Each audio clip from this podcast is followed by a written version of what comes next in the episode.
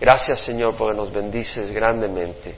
Y tú quieres hablarnos a nuestros corazones. Te rogamos Señor que quites toda distracción, todas aquellas cosas, ya sean internas o externas, que nos distraigan, que podamos entender que tu palabra es la palabra de Dios. Y Señor, eh, queremos alabarte con nuestros labios como lo hicimos en la alabanza, pero una manera de alabarte profundamente es decir, Padre, yo respeto tu palabra, yo quiero oír tu voz, yo quiero oír lo que tú tienes que decirme, yo quiero oír tu dirección, yo quiero oír tu instrucción, yo quiero conocer tu luz, yo quiero conocerte a ti. Y esa es una manera realmente de mostrar amor hacia ti, Señor. Y Padre, yo te ruego que nos des ese corazón. Y tú mira la necesidad de cada uno de nosotros, háblale a cada uno de acuerdo a la necesidad, Señor, de cada uno. Sé glorificado. Señor, aparta toda distracción una vez más ah, y que el instrumento solo sea un vaso tuyo, que seas tú quien hable, Padre. En nombre de Jesús. Amén. Se pueden sentar, mis hermanos. Estamos en el Evangelio de San Mateo y vamos a continuar con el capítulo 18, versículo 21. Pero dando un pequeño trasfondo Sabemos que nuestro Señor empezó su ministerio después de que fue bautizado eh, por Juan Bautista. Y ahí se abrieron los cielos y el Espíritu Santo bajó en forma de paloma y Jesucristo fue lleno del Espíritu Santo que era necesario para la obra que el Señor tenía para él. Nuestro mismo Señor Jesucristo necesitó ser lleno del Espíritu Santo y nosotros necesitamos ser llenos del Espíritu Santo para el ministerio que Dios nos da. ¿Cómo es posible que el Señor necesitó ser lleno del Espíritu Santo? Dios mismo, Jesús mismo, porque Él se despojó, se hizo hombre como nosotros, tomó forma de siervo.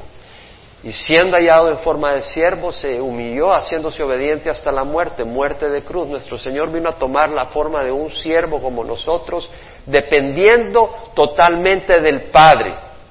Fue el niño modelo, porque aunque tenía 30 y más años, fue totalmente obediente a su papá, en totalmente eh, con fe hacia su padre, hacía lo que su padre le decía.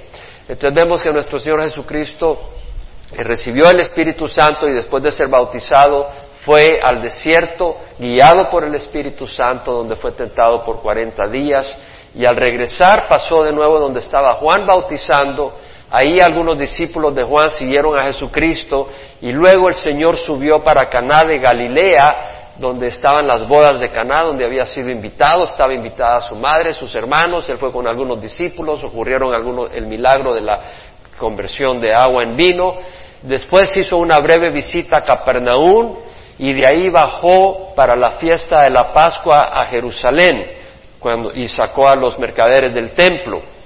Y en esa, en esa experiencia eh, el Señor continuó ministrando en la zona de, Judea por unos días más, por un tiempo más breve. Entonces, al principio de su ministerio vemos que el Señor ministró brevemente en Judea, antes de empezar a ministrar con más completamente en Galilea. Cuando Juan Bautista había sido encarcelado, entonces Jesús subió a Galilea predicando el Evangelio diciendo el tiempo se ha cumplido, el reino de Dios se ha acercado, arrepentidos y creed el Evangelio. Y vemos de que subió primeramente a Nazaret, pero en Nazaret tomaron ofensa en la sinagoga eh, la gente y lo quisieron matar, entonces él salió de Nazaret y fue a Capernaum donde estableció él eh, su punto de operación. No quiere decir que quedó estancado ahí, pero iba por todo Galilea y dice la palabra del Señor que Jesús iba por todo Galilea enseñando en las sinagogas y predicando el Evangelio del reino y sanando toda enfermedad y toda dolencia entre el pueblo. Y sabemos de que le seguían grandes multitudes. Eh, de Galilea, de Decápolis, de Jerusalén, de Judea y del otro lado del Jordán. Ahora, el Señor estuvo ministrando en el área de Galilea un poco más de dos años. Eh, empezó a ministrar, se cree, ahí por el año 27 de nuestra era, 27 después de Cristo, hasta el año 29, ahí por el otoño, octubre, por esa época del año 29, un poco más de dos años, eh, estuvo ministrando y luego agarró camino hacia Jerusalén, dejando Capernaum ya del todo para ir a morir a Jerusalén. Recordemos de que el Señor, eh, después de haber estado ministrando en Galilea, subió a la zona de Tiro, Sidón al norte, eh, luego regresó, pero volvió a ir a Cesarea de Filipo, donde tuvo la conversación con los apóstoles y donde Pedro dijo, tú eres el Cristo, el Hijo del Dios viviente. Después subió a, a un monte alto donde se transfiguró y luego, después de transfigurarse, regresó hacia Capernaum, que iba a ir camino hacia Jerusalén. Y cuando venía eh, hacia Capernaum, los apóstoles estaban discutiendo entre sí quién, quién, de ellos iba a ser el más grande en el reino de los cielos.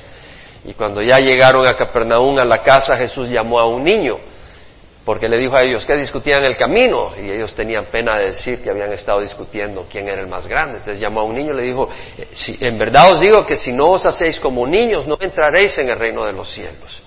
Y el que se haga, el que se humille como un niño como este, este es el más grande en el reino de los cielos. Porque un niño es obediente, un niño eh, le cree a su papá, le dice eso es azul, eso es azul, eso es blanco, eso es blanco, aprende su papá, un niño está contento con jugar, a nosotros Dios nos ha dado a través del Espíritu Santo los dones para que juguemos con ellos, en el buen sentido, no en el mal sentido, sino que los usemos y disfrutemos sirviendo al Señor, con sencillez, sin buscar grandes cosas mundanas, pero simple y sencillamente preocupados un día a la vez por satisfacer a nuestro Padre y caminar con Él cada día. Una gran sencillez. Después de eso el Señor hablando de, de hay de aquel que haga tropezar a uno de estos pequeñitos, eh, habló de las ovejas, pero no se refería tanto a las ovejas, sino a, sus hijos, diciendo que un hombre si tiene cien ovejas y se le, se le descarría una, eh, deja las noventa y nueve y va en busca de la descarriada. Y cuando la encuentra viene feliz, con gran gozo, más de que de las 99 que no se le han descarriado.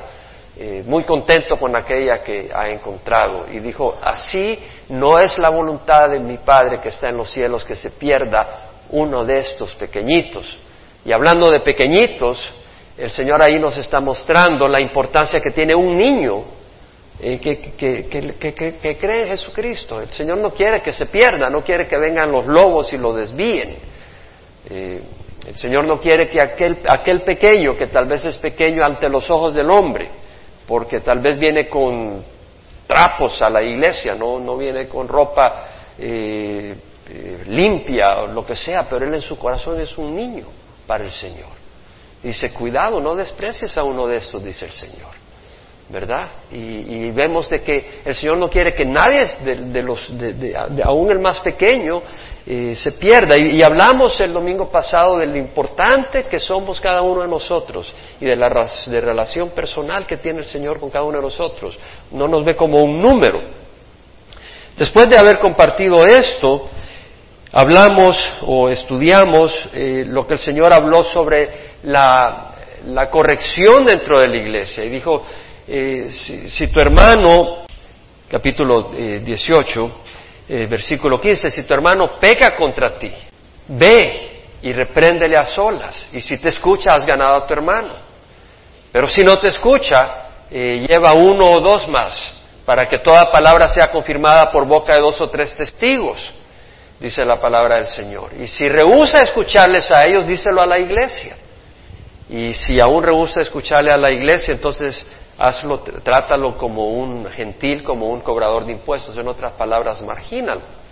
Entonces vimos ahí la importancia de la corrección y hablamos sobre eso, aunque vamos a continuar un poco porque la palabra donde empieza el versículo 21 continúa con eso y por algún motivo el Señor quiere que sigamos meditando un poco en eso.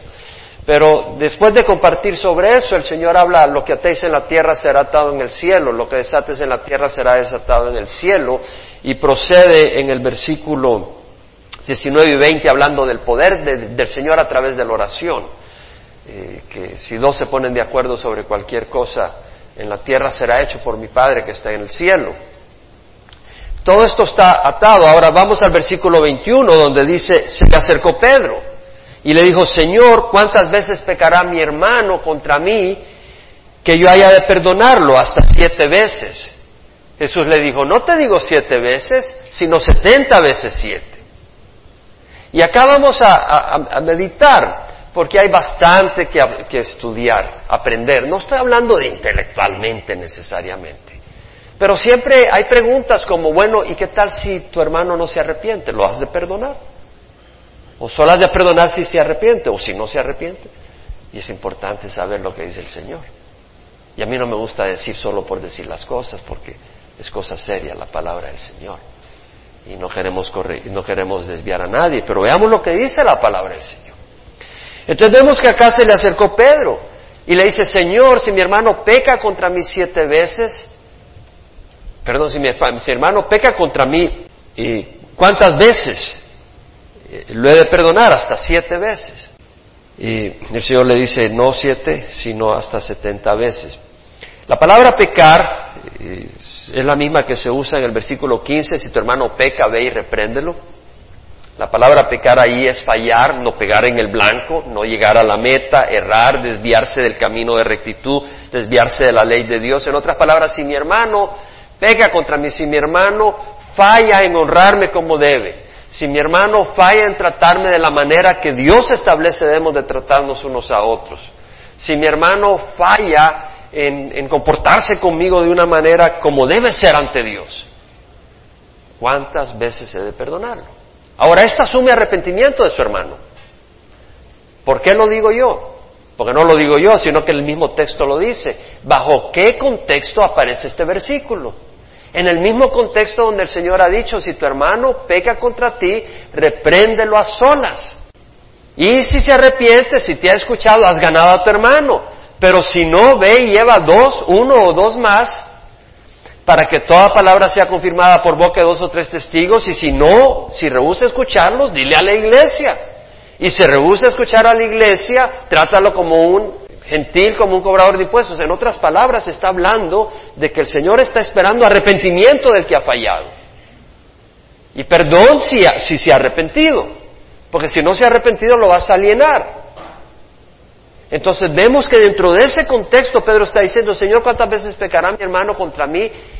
Asumiendo pues que se ha arrepentido. ¿Cuántas veces se debe perdonarlo? Hasta siete veces. El Señor no te digo siete, sino setenta veces siete. La palabra perdonar, efiemi, quiere decir despedir, echar, despachar, abandonar, dejar ir, soltar, perdonar. En otras palabras, cuando tú no perdonas a alguien, en otras palabras, tú lo estás atando. Tú dices, yo no te dejo ir hasta que pagues el último centavo de lo que me has hecho.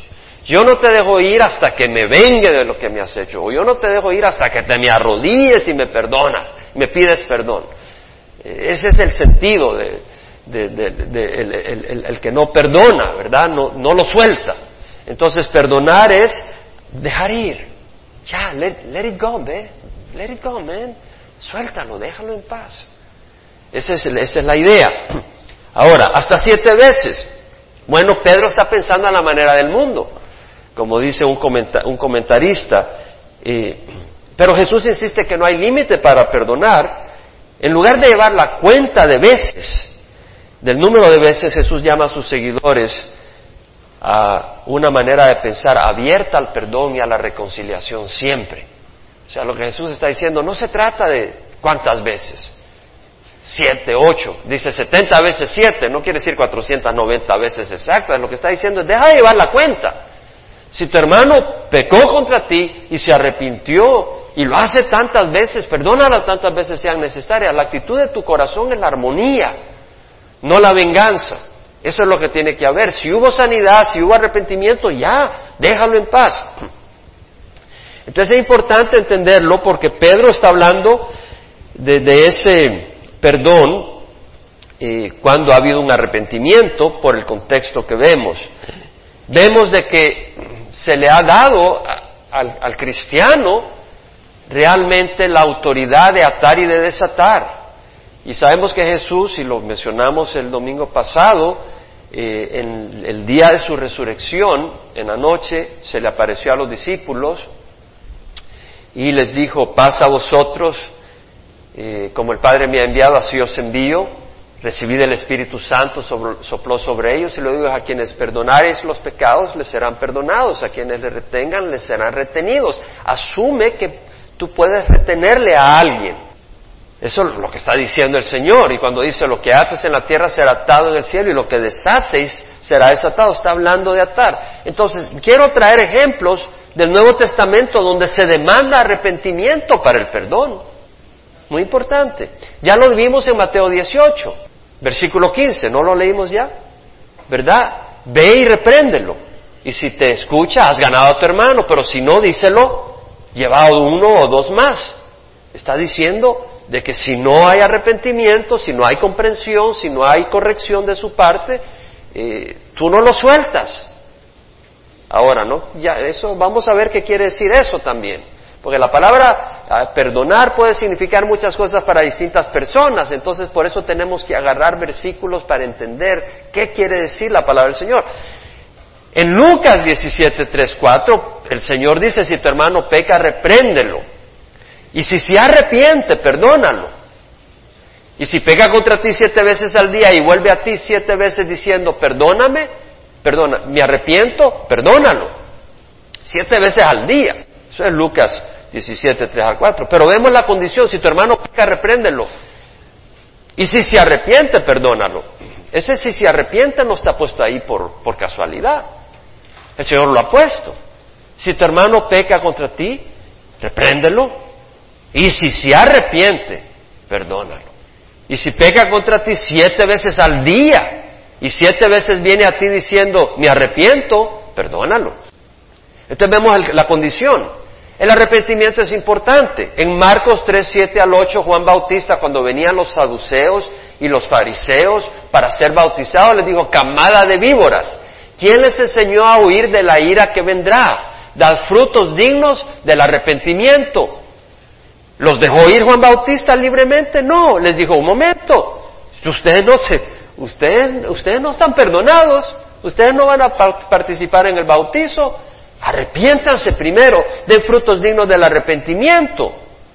En Hebreos 10, 26 leemos al mismo Señor a través del autor de Hebreos diciendo, si continuamos pecando deliberadamente, después de haber recibido el conocimiento de la verdad, ya no queda sacrificio alguno por los pecados, sino cierta horrenda expectación de juicio y la furia de un, juego, de un fuego que ha de consumir a los adversarios.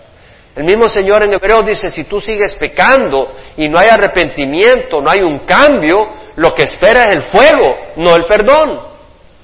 Vemos la necesidad del arrepentimiento. En 2 Timoteo 4:14 Pablo hace referencia a Alejandro, dice, Alejandro el calderero me hizo mucho daño, el Señor le retribuirá conforme a sus hechos. Ahí no vemos que Pablo haya dicho, estás libre mi amigo. Dice, el Señor te va a retribuir conforme a tus hechos, porque no ha habido arrepentimiento. Tratando de, de realmente buscar, porque realmente yo, a mí me interesa saber lo que Dios piensa. A mí me interesa seriamente saber lo que Dios piensa en estas áreas, porque yo quiero saber cómo dirigir mi vida. Si viene alguien y me está tirando golpe tras golpe tras golpe, porque ocurre o no ocurre. Hay personas que vienen y te dan golpe tras golpe tras golpe. ¿Cómo voy a responder con ellos? No me interesa saber cómo quiero yo responder. A mí me interesa saber cómo Dios quiere que yo responda, porque al fin y al cabo a Él le voy a dar cuentas tarde o temprano. Y por eso nosotros no debemos de buscar lo que me diga un psicólogo o un filósofo. A mí me interesa saber lo que dice Dios, la palabra de Dios. Esa es mi, regla de comportamiento, ese es mi, estándar de comportamiento, esa es mi luz. Entonces, leía a un comentarista, Dave Gussick, Gussick, que es el director del Calvary Chapel Bible College en Alemania, y decía, ¿qué, ¿qué hemos de hacer con quien nunca se ha arrepentido? ¿Lo perdonamos? Dice, bueno, Dios no nos perdona si no nos arrepentimos. Y la realidad es que Dios perdona cuando hay arrepentimiento. Ahora, lo importante, Dave Gossig menciona, y es muy importante, que si no puedes perdonar a alguien porque no se arrepiente, no quiere decir que debes de guardar amargura por la ofensa en tu corazón. Debes de encomendar a tu corazón a Dios y amar a tu enemigo y orar por él. Porque perdonar quiere decir soltar, ¿verdad? Pero si esa persona no se ha arrepentido, lo que está diciendo el Señor es que tú tienes que decir, oye, tienes, tiene que haber corrección acá. Pero eso no quiere decir que tú lo vas a odiar a esa persona. No quiere decir que tú vas a guardar resentimiento contra esa persona. Y para el cristiano nosotros tenemos una promesa que si nos han golpeado y golpeado y esa persona no se ha arrepentido, no importa, porque Dios, todas las cosas obran para el bien para aquellos que aman al Señor. aquellos que han sido llamados conforme a su propósito. Entonces, aunque nos hayan hecho daño, pero Dios va a permitir que eso sea para bien. Y eso lo vemos en la historia de José.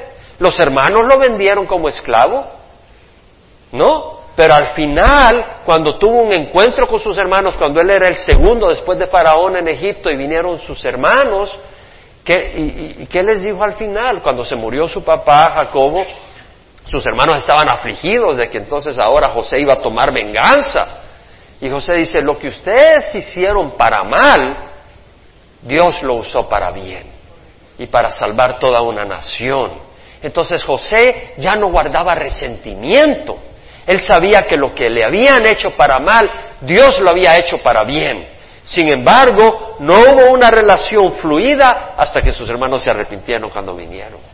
Y hasta José motivó que se arrepintieran porque les pegó un buen susto y causó que se arrepintiera el Señor a través de ellos. Como dice Matthew Henry, si se arrepiente, perdónalo, olvídate el insulto, nunca más pienses en ello. Y si no se arrepiente, no debes de guardar malicia contra él ni pensar en vengarte. José no pensó en vengarse de sus hermanos. Siendo el segundo después de Faraón, podía ir a buscar a sus hermanos para matarlos. Pero no, no pensó en vengarse. Ahora, si la persona no se arrepiente, no estás atado a mantener la misma relación amplia y libre que han tenido antes. Si es culpable de un pecado grave, una ofensa a la comunidad cristiana de la cual es miembro, hay que reprenderle gravemente, pero con medida, no con, con, saña.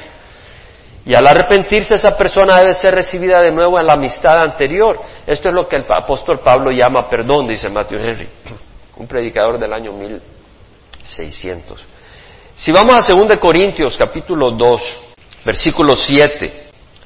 Pablo está haciendo referencia a aquel, ¿se acuerdan en el capítulo 1 de, de, Primera de Corintios? Perdón, capítulo 5 de Primera de Corintios, donde habla de este hombre que es un inmoral porque tiene por mujer a la mujer de su padre. Obviamente su padre ya había muerto, pero toma a la mujer de su padre. Y dice es una inmoralidad que no hay ni entre los paganos. Y si vas a primera, ve a primera de Corintios 5, Dice, en efecto se oye que entre vosotros hay inmoralidad y una inmoralidad como no existe ni siquiera entre los gentiles, al extremo que alguno tiene la mujer de su padre y os habéis vuelto arrogantes en lugar de haberos entristecido para que el que de entre vosotros ha cometido esta acción fuera expulsado de medio de vosotros. Yo por mi parte, aunque ausente en cuerpo, pero presente en espíritu, como si estuviera presente, ya he juzgado al que cometió tal acción. En el nombre del Señor Jesús, cuando vosotros estén reunidos y yo con vosotros en espíritu, con el poder de nuestro Señor Jesús, entregada a ese tal a Satanás para la destrucción de su carne, a fin de que su espíritu sea salvo en el día del Señor Jesús. ¿Qué está diciendo? La iglesia tiene autoridad para atar. Y la iglesia tiene autoridad cuando un hombre está actuando en una manera mala dentro de la iglesia y se considera un hermano y no hay un arrepentimiento, entregar a ese cuerpo de esa persona a Satanás para que lo destruya y su alma se salve. existe esa autoridad. Ahora, en segunda de Corintios, lo que ocurrió es que esta persona se arrepintió cuando vio que la iglesia se apartó de él y lo trataron como un no creyente por su pecado y por su falta de arrepentimiento, él se arrepintió. Y en segunda de Corintios 2, 5 dice, versículo 7, perdón, vosotros deberías perdonarlo y consolarlo, no sea que en alguna manera éste sea abrumado por tanta tristeza. O sea, este hombre se volvió triste, se arrepintió, se sintió miserable. Y entonces viene Pablo y dice, ahora es tiempo de abrazarlo y de amarlo para que no se destruya. Vemos el amor. Entonces, ahora es tiempo de perdonar, ahora es tiempo de ya soltar lo que se tenía contra él. Ya no hay que tenerlo amarrado, tienes que cambiar acá. ¿Entendemos?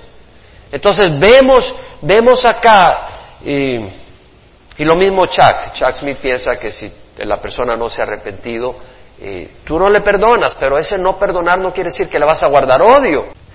Ahora, lo, para mí, para tu servidor, este servidor tuyo, eh, yo lo que pienso es que es claro el mismo versículo bíblico de Mateo 18:15, donde dice, si tu hermano peca, ve y reprende las olas, si se te escucha, has ganado a tu hermano, pero si no te escucha, lleva contigo a uno o dos más para que toda palabra sea confirmada por boca de dos o tres. Y si rehúsa escucharlo, dilo a la iglesia y si no, trátalo como un gentil. Es claro, está diciendo, si no hay arrepentimiento, no lo sueltes.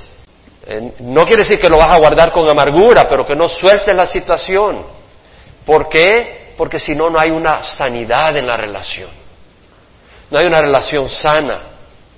Y el Señor dice, tiene que haber una relación sana y tiene que haber arrepentimiento de esa persona. Ya dijimos, sin embargo, de que eso no nos da autoridad para estar quejándonos por cualquier cosa. Ahora, hay ejemplos donde el Nuevo Testamento, donde se perdona antes de ver arrepentimiento. Por ejemplo, en Lucas 23, 34 Jesús dice, puedes ver ahí, Lucas 23, 34 Jesús, Jesús dice, Padre, perdónalos porque no saben lo que hacen. Estaba perdonando a quienes? A los soldados romanos que estaban, estaba intercediendo por los soldados romanos que habían crucificado a nuestro Señor Jesucristo. Él dice, Padre, perdónalos porque no saben lo que hacen. Ahora recuerda, estos soldados romanos eran gentiles, no conocían la palabra de Dios, estaban siguiendo órdenes de crucificar a Jesús. Ahora ellos no tenían la luz de que estaban crucificando al Dios de gloria. El Señor dice, perdónalos porque no saben lo que están haciendo. En 2 Timoteo 4:16, Pablo dice, mi primera defensa, nadie estuvo conmigo. Todos me abandonaron. Y luego dice que no se le tenga en cuenta. En otras palabras, aquí Pablo le está diciendo a, los demás, cuando me tocó defenderme, en mi primera defensa, nadie estuvo a mi lado. Todos mis compañeros de, fe se, rajaron, se fueron, se desaparecieron. Nadie estuvo para defenderme. Que no se les tenga en cuenta. Vemos que Pablo no tiene querella contra ellos, tiene misericordia.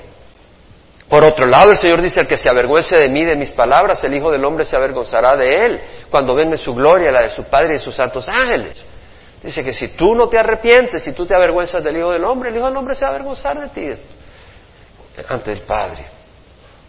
Entonces vemos de que si bien el Señor demanda eh, arrepentimiento, hay situaciones en Proverbios 29:11 dice, la discreción del hombre le hace lento para la ira y su gloria es pasar por alto una ofensa. ¿Por qué? Yo te aseguro que ofendía a más de alguna persona hoy en la mañana acá. Tal vez no le saludé como debería, tal vez estaba pensando en otra cosa y no te di la atención que esperas. Todos nos ofendemos, pero vamos a estarnos eh, demandando que cada uno nos perdonemos uno al otro por cada cosita.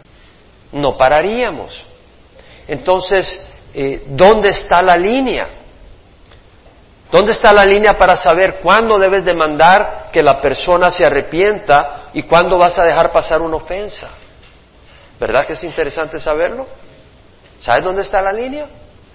Camina con el Espíritu Santo y Él te va a decir. Esa es la línea. Esa es la línea. El Señor tiene una relación personal con cada uno de nosotros. Si tú quieres una fórmula de receta de cocina, no la vas a hallar. Porque el Señor quiere una relación personal con nosotros. Y lo que estoy diciendo es de que sí, sí si alguien viene y, tal vez no me saludó y, me lastimó porque pues le tengo aprecio y ni me volteé a ver mucho, pues te, te, dolió un poco, ¿verdad? Porque le tienes cariño, pero no le das vuelta. No vas a estar, bueno, ok, por cada cosa. Pero por otro lado, si hay una situación, tienes que decir un momento que está pasando acá. Y es importante por esa persona. ¿En dónde está la línea? Una vez más, caminemos con el Espíritu Santo. Es importante. Porque caminando con el Espíritu Santo vamos a tener la motivación correcta. Ahora, en ningún caso se justifica el odio, el rencor o la venganza cuando dices, tú no perdonas hasta que se arrepienta, no quiere decir que tú vas a guardar rencor, odio y venganza, porque sabes que cuando tú guardas rencor, tú eres esclavo. Cuando tú guardas odio, tú eres esclavo, te estás consumiendo por adentro. Cuando tú guardas venganza, estás haciendo lo que le corresponde solo a Dios, no a ti. En Hechos 16:31 dice la palabra, puede decir a Hechos 16, 17:31, cuando Pablo está hablándole a los griegos en Grecia, y dice que Dios ha establecido un día en el cual juzgará al mundo en justicia por medio de un hombre a quien ha designado, habiendo presentado pruebas a todos los hombres a, resucitar, a resucitarle de entre los muertos. Hay un juez que es Jesucristo, Él va a traer la ira de Dios y va a derramar la ira de Dios. Cuando venga, no nosotros. En Romanos 12, 17 dice, nunca paguéis a nadie mal por mal, respetad lo bueno delante de todos los hombres. Nunca quiere decir nunca. Pagues a los hombres mal por mal. Nunca. Si te hacen mal y te están haciendo mal y no hay arrepentimiento, le vas a decir un momento, no vamos a ir a, como que sin nada, estás actuando mal, te estás, estás haciéndote daño a ti mismo, estás actuando contra Dios, pero no quiere decir que le vas a guardar odio. Y eso es muy importante. En Levítico 19, ve ahí por favor, lo compartía con los jóvenes este viernes y realmente, si bien lo compartía y lo repetía y lo repetía, sentía que de nada servía en cierto sentido mis palabras. El único que puede hacer entender lo que el Señor me hace ver a mí en este momento y espero te haga ver a ti es el Espíritu Santo. Entonces, es solo el Espíritu Santo puede, es decir, yo, si yo no veo, si yo soy ciego, tú no me puedes decir, mira, mira, mira, de nada sirve. Pero el Espíritu Santo te puede hacer ver las cosas. Entonces, en Levítico, Levítico 19, 16 dice, no andarás de calumniador entre tu pueblo, no harás nada contra la vida de tu prójimo. Yo soy Jehová. Yo te invito a que memorices esa escritura. Es tan importante. No andarás de calumniador entre tu pueblo. Entonces, si hubo un problema, si te hizo algo esta persona, no te da derecho de andar calumniando a esa persona. No andarás de calumniador entre tu pueblo. No harás nada contra la vida de tu prójimo. Yo soy Jehová. Y luego dice, no odiarás a tu compatriota en tu corazón. Podrás ciertamente reprender. Y la palabra del Señor dice que hay que reprender. Podrás ciertamente reprender a tu prójimo, pero no incurrirás en pecado contra él. ¿Dónde está el pecado? Cuando estás destruyendo a otra persona con tus palabras. Y luego dice, no te vengarás ni guardarás rencor a los hijos de tu prójimo. Aquí está difícil. Porque una cosa es vengarse, pero tú puedes decir, no me voy a vengar, pero guardas rencor. ¿Verdad? Y si tú guardas rencor, es ahí donde necesitas arrodillarte. ¿Sabes por qué? Porque lo único que te puede quitar el rencor es el Señor Jesucristo. Y es ahí donde todos nosotros hemos tenido necesidad.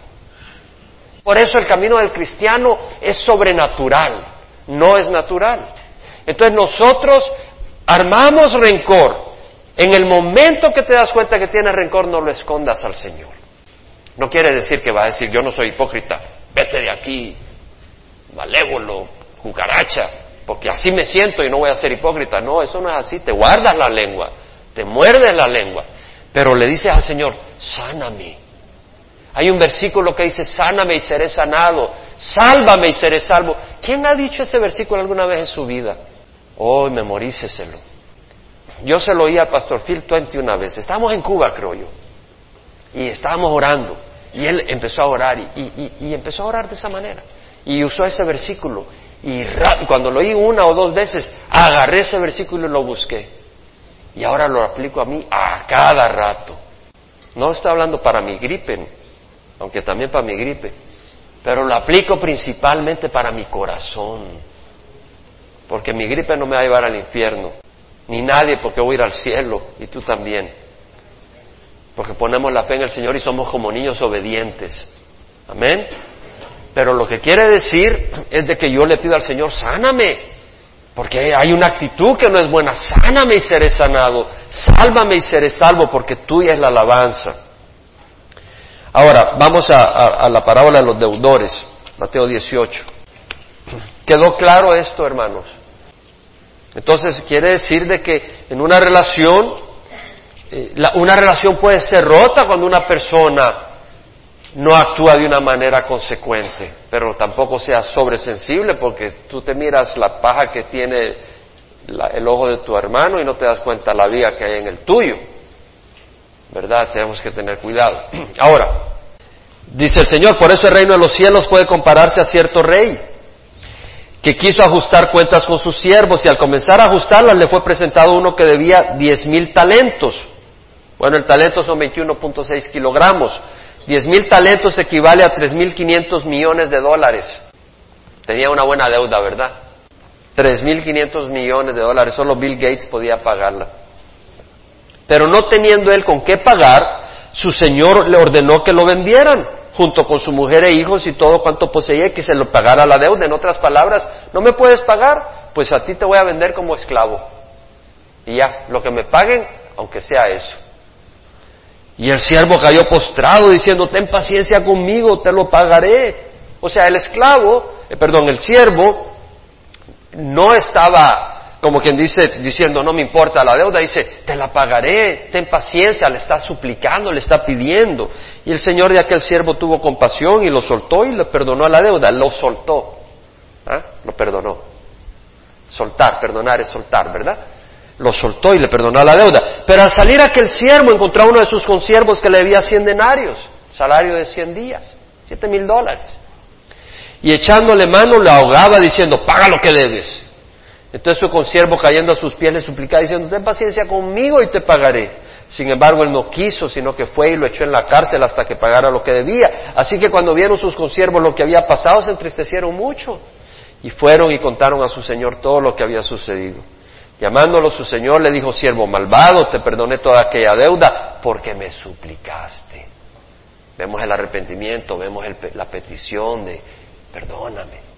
¿No deberías tú también haberte compadecido de tu consiervo, así como yo me compadecí de ti? Y enfurecido su Señor lo entregó a los verdugos hasta que pagara todo lo que le debía. Así también mi Padre Celestial hará con vosotros si no perdonáis de corazón cada uno a su hermano. Entonces recuerda de que a veces nos pueden ofender de una manera muy dolorosa. Te pueden ofender de una manera, te pueden hacer un daño muy grande. Eh, tu daño puede ser material, alguien eh, por envidia te quemó la casa o te pidió el carro que, solo te iba a hacer un mandadito y mentira, se fue a Las Vegas y lo hizo pedazos en el camino o algo y, y tú dices, perdóname, que aquí no, te pones y te pones encima. Y el Señor dice un momento, dice, ¿cuál es la deuda que nosotros le debemos a Dios? Más grande que todo el mundo. Porque dice la palabra del Señor de que ¿qué puede dar el hombre por su alma? ¿Todo el mundo? No tiene sentido. O sea que perder, perder el alma por todo el mundo no vale la pena porque el alma es mucho más valiosa que todo el mundo. Entonces, si Dios ha salvado nuestra vida y dio su vida a Él por nosotros, dice, un momento, si Dios te perdona a ti, tú estás obligado a perdonar. Pero es que me hicieron esto, tienes que dejárselo al Señor. Pero es que no entiendes, yo entiendo, dice el Señor, porque yo sufrí injustamente y perdoné. Entonces tenemos que perdonar, la necesidad del perdón. Ahora, después de esto, versículo 10, capítulo 19, empezamos. Aconteció que cuando Jesús terminó estas palabras, partió de Galilea y se fue a la región de Judea, al otro lado del Jordán, y le siguieron grandes multitudes y lo sanó ahí. En Lucas dice que sucedió que cuando se cumplían los días de su ascensión, él con determinación afirmó su rostro para ir a Jerusalén. Lo hemos venido diciendo, Jesús ahora va a ir hacia Jerusalén, pero es interesante las palabras que escoge, Lucas, que él con determinación afirmó su rostro, lo puso como pedernal para ir a Jerusalén. Jesús iba, comprometido, definido, decidido a ir a la cruz y ya no regresa a Capernaum. Eh, todo lo que hemos hablado ahora ocurrió en Capernaum, ahí en el año 29, eh, en el otoño, después de la transfiguración, octubre, por esa época. Pero ahora el Señor va hacia Judea. Dice Mateo que le siguieron grandes multitudes y les sanó ahí. Eh, dice Marcos, y una vez más, como acostumbraba, les enseñaba. O sea, Mateo hace la, el énfasis en la sanidad y Marcos menciona la enseñanza. Y eso es lo que hacemos nosotros en la congregación, enseñar la palabra. El Señor siempre enseñaba. Había sanidad, la hay en medio de nosotros, pero la enseñanza es tan importante. Porque, como dice o sea, mi pueblo perece por falta de conocimiento. Yo lo pude experimentar. Cuando yo recibí al Señor en 1984 y reflexionaba en la guerra civil de Salvador, que todavía estaba la guerra civil, y había mortandad y muertes y destrucción. Y yo sabía toda la religiosidad de mi país, porque había mucha religiosidad.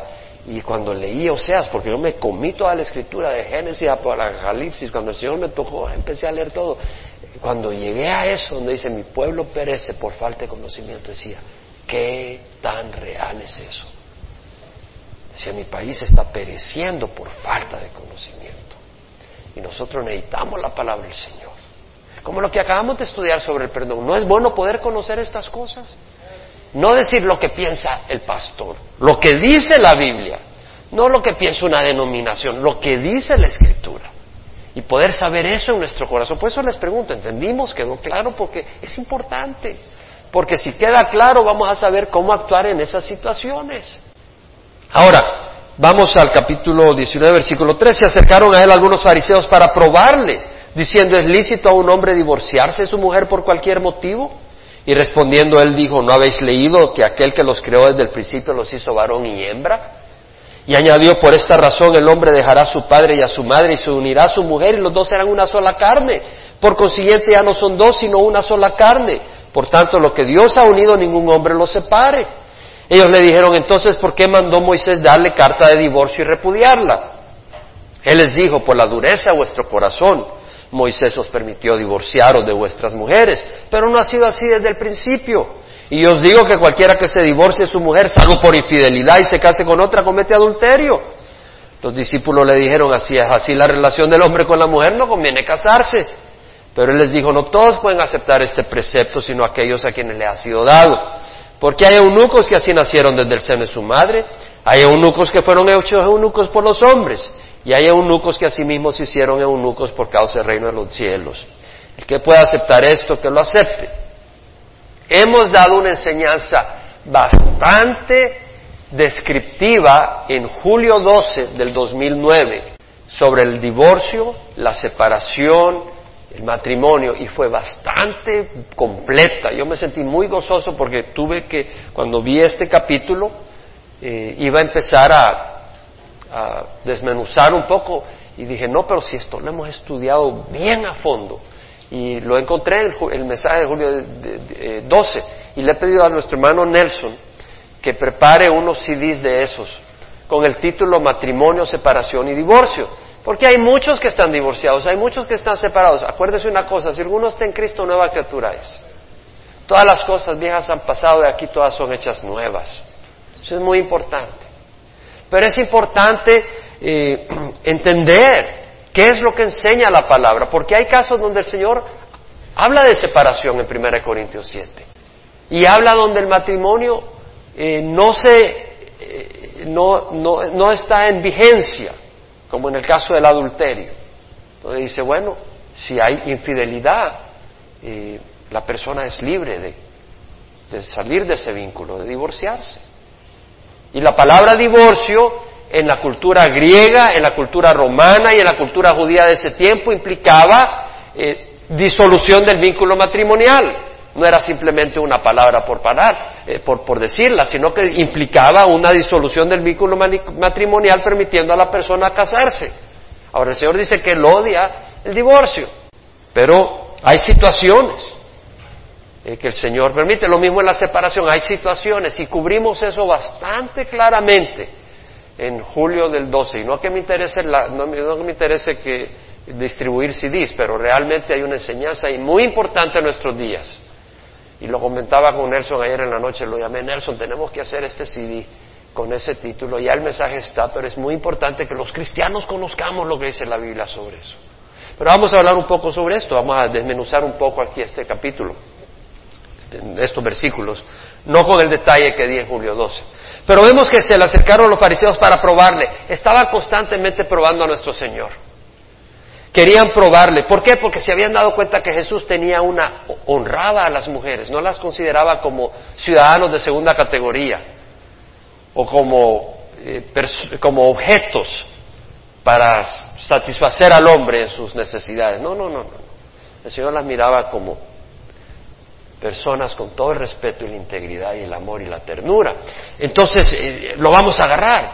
Y vemos que esa es la intención, porque cuando el Señor da su explicación, dice, ¿por qué Moisés mandó darle carta de divorcio y repudiarla?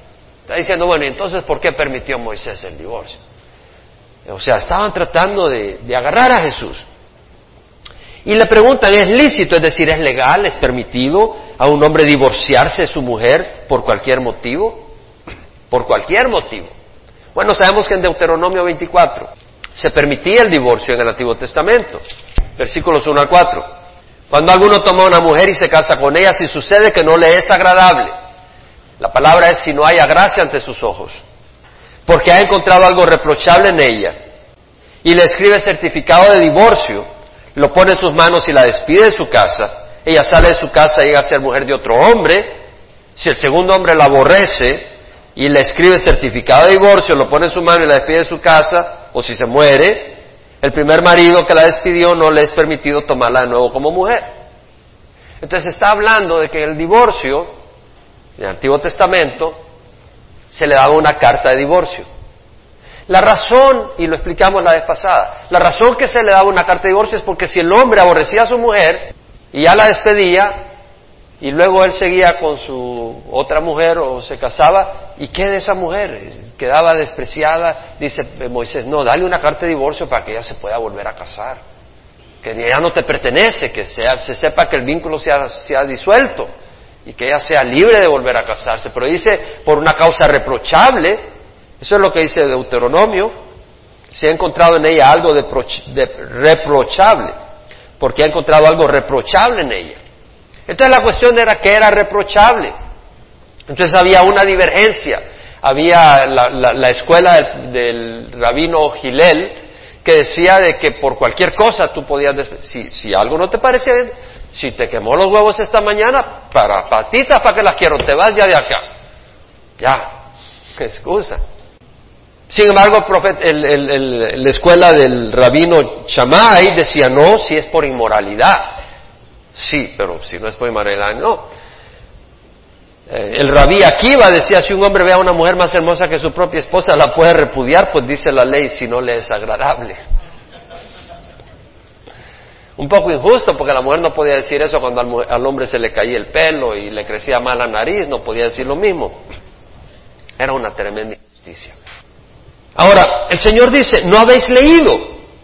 Que aquel que lo creó desde el principio lo hizo varón y hembra. ¿No habéis leído, en otras palabras, si está escrito, eso regla, esa es regla. Ese es el poder de la palabra de Dios.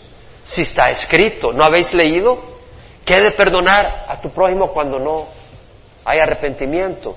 El Señor diría, ¿no habéis leído el domingo 28 de febrero en Calvary Chapel, Emanuel, Mateo 18 y Lucas y lo que estuvieron leyendo? Si lo hemos leído, ya sabemos, ¿verdad? El Señor dice, ¿no habéis leído? Desde el principio los hizo varón y hembra, desde el principio eran varón y hembra.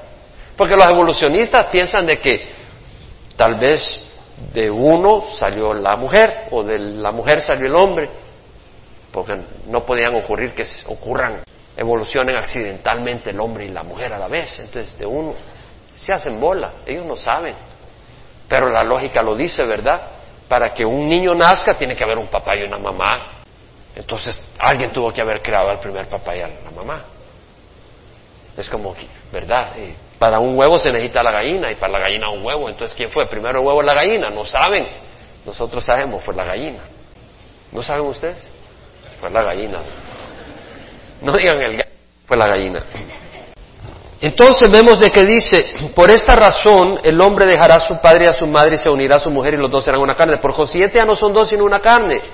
Por tanto, lo que Dios ha unido, nunca lo separe, no ningún hombre lo separe. Lo que Dios ha unido, esto es importante.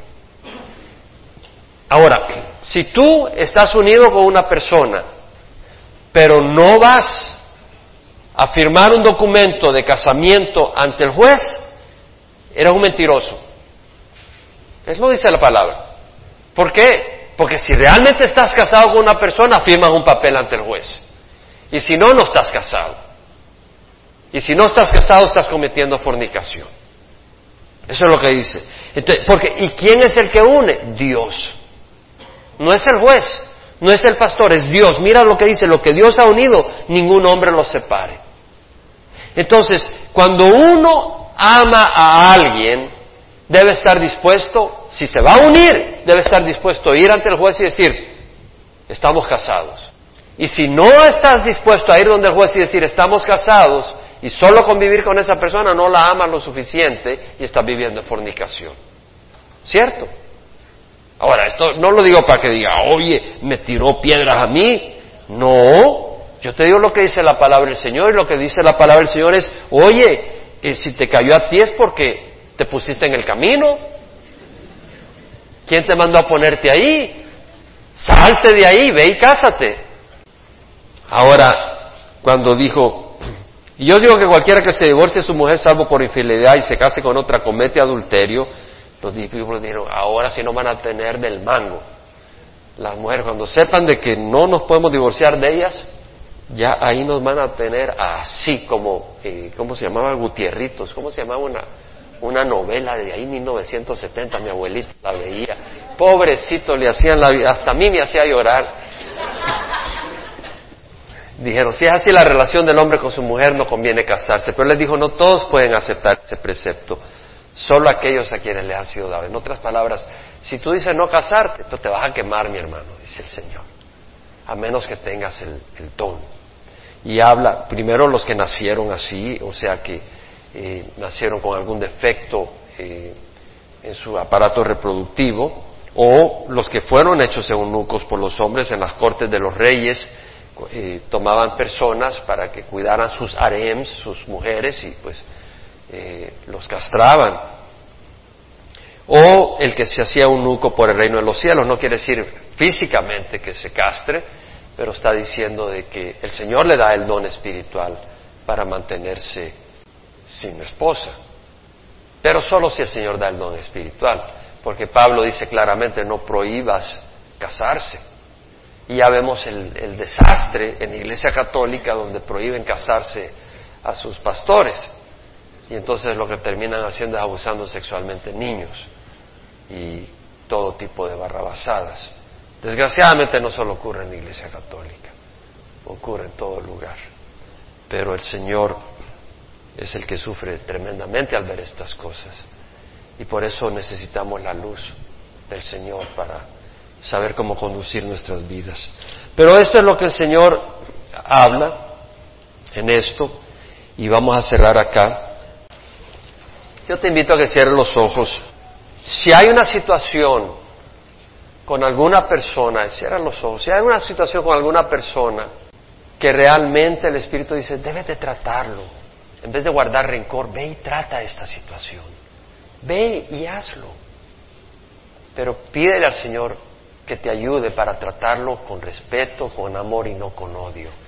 Y pídele al Señor que te ayude a tratar esa situación. Ve donde el Señor.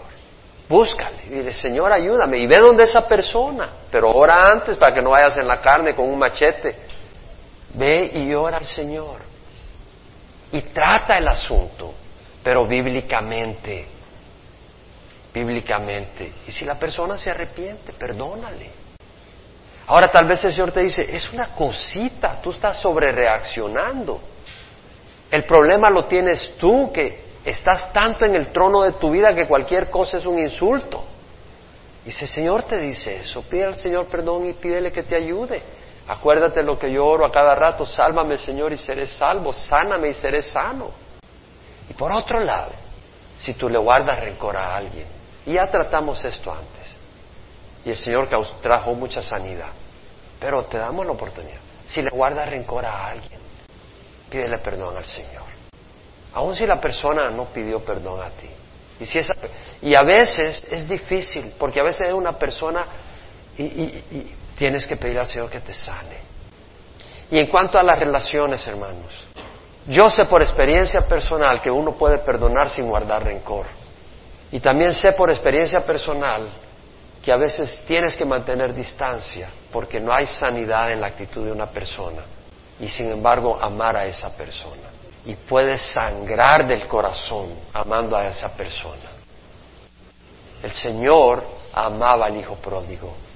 El Padre amaba a su hijo pródigo.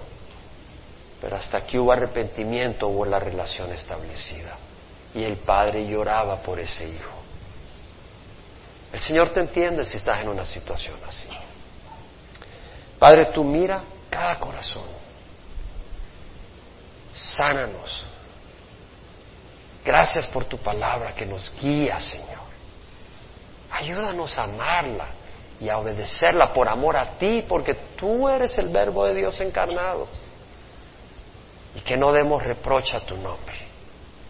Y que no seamos engañados por maneras de pensar equivocadas, pero que podamos vivir libremente con el conocimiento de tu verdad, Señor, para no andar sintiéndonos culpables o sentirnos que debemos de ser una carpeta para que se paren ahí y salten sobre nosotros. Dices tú que si tu hermano pega contra ti, ve y repréndalo. No dice, ve y que te siga. Habla al Señor eso.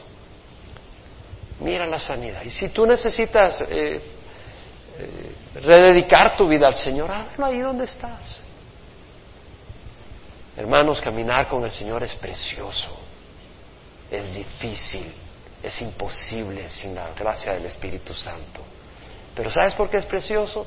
Porque caminar en la luz es lindo.